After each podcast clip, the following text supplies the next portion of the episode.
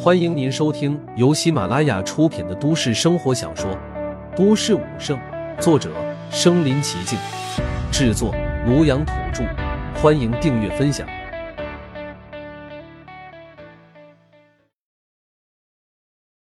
第一百一十六集，这个家伙太野蛮了。爸，就是他，就是他打的我。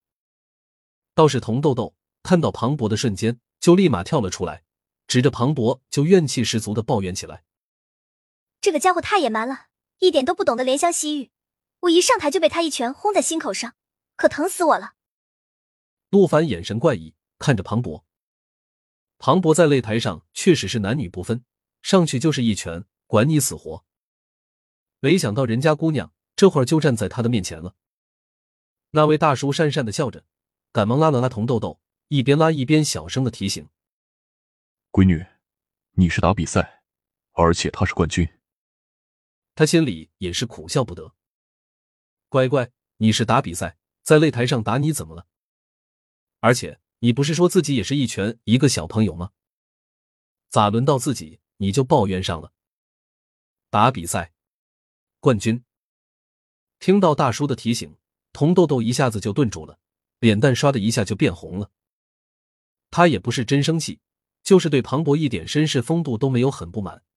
之前他上台还想打个招呼来着，没想到庞博直接冲上来就是一拳，给他都打懵了。庞博也是不好意思的看着童豆豆，在擂台上他只想战胜对手，哪里会管你男女？但这会儿被人家小姑娘大庭广众之下说他野蛮没有风度，他也不好说什么，只能看着童豆豆尴尬的说了一句：“不好意思，我之前确实有点莽撞。”我给你道歉。庞博语气诚恳，这会儿的他气质温文尔雅，与擂台上的肃杀冷漠截然不同。一时间，竟也吸纳了不少人的好感。看到没有，这就是冠军气度，年轻人有儒将之姿啊！之前出生的那位大宗师看着庞博，欣赏的点头颔首。是啊，小伙子真是好气度，不知可有婚配了。一个大妈也出声附和，然后突然加上这么一句：“庞博被他说的脸色通红，很是不好意思。”娜娜不知如何作答。四周没有离开的人见状也是哄堂大笑，他们的笑声充满善意，似是也觉得这样的冠军很是有趣。童豆豆听到庞博道歉，也是不好意思了，连忙摆手，双眸却是偷偷打量起庞博来。在众人的恭喜声和欢笑声中，陆凡三人好不容易摆脱那些上来结交的人。回到了家里，呀，终于回到家了。刚回到家，岳琳琳便是欢喜的跳了起来，然后兴冲冲的跑回卧室里面。几秒之后，陆凡和庞博便是听到了他给王杰报喜的夸张声音。对视一眼，陆凡和庞博也是苦笑不得的摇摇头。小凡，你来我房间一趟。庞博突然看着陆凡开口道，说罢，捧着玻璃罩便率先走了进去。陆凡一愣，什么事这么神秘？在这不能说，还要去他房间，不过还是跟了上去。大哥，你叫我什么事？小凡。庞博先是将门窗关上，然后才一脸严肃的走到陆凡面前。大哥知道你一直很想成为一名武者，也一直很努力。上一次的妖兽结晶你不要，这一次的妖将之心你不能拒绝。现在你就吞服了他，大哥帮你护法。说罢，庞博直接将手里的妖将之心递在陆凡的怀里。大哥，陆凡没想到庞博竟然会将这么贵重的东西给自己。要知道，这可是无价之宝，武者商城都有价无市的宝物。无论是换钱还是自己吞服，对庞博来说都能获得无尽的好处。他竟然就这样递给了自己。看着面前的面容严肃的庞博，陆凡既感动又心酸。自己的亲生父亲为自己的五脉。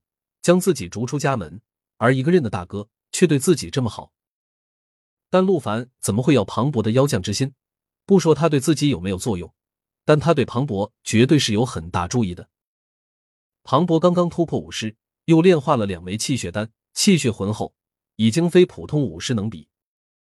如果加上他的那部神秘功法，再吞食这枚妖将之心，绝对能让他一步登天，突破宗师之境。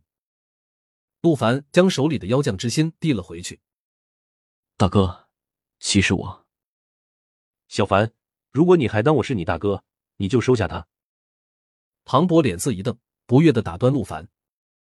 我……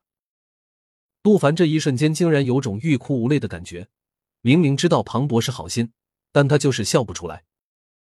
大哥，我已经能修炼了。陆凡只得坦白，他也没想到庞博竟然不知道他能修炼的事，明明岳琳琳那丫头都知道了。真的，小凡，你真的能修炼了？庞博一下子惊喜起来，一把抓住陆凡的胳膊，追问道：“嗯，你不相信的话，你问琳琳。”她也知道的。陆凡只得抬出岳琳琳来。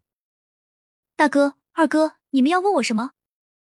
突然，岳琳琳打开房门，一脸疑惑的走了进来。陆凡还没开口，庞博就激动的说道：“琳琳，小凡说他能修炼了，这是真的吗？”“真的啊，二哥早就能修炼了，而且二哥还是……”岳琳琳认真的点点头，正想说出陆凡的身份。庞博就高兴的跳了起来。太好了，小凡，你也能修炼了，那你快服用这枚妖将之心吧，说不定你能一步跨入高级武师，甚至宗师也不一定。庞博急吼吼的将妖将之心递回给陆凡。陆凡虽然感动，这会儿却有点无语了，只能求助的看着岳琳琳。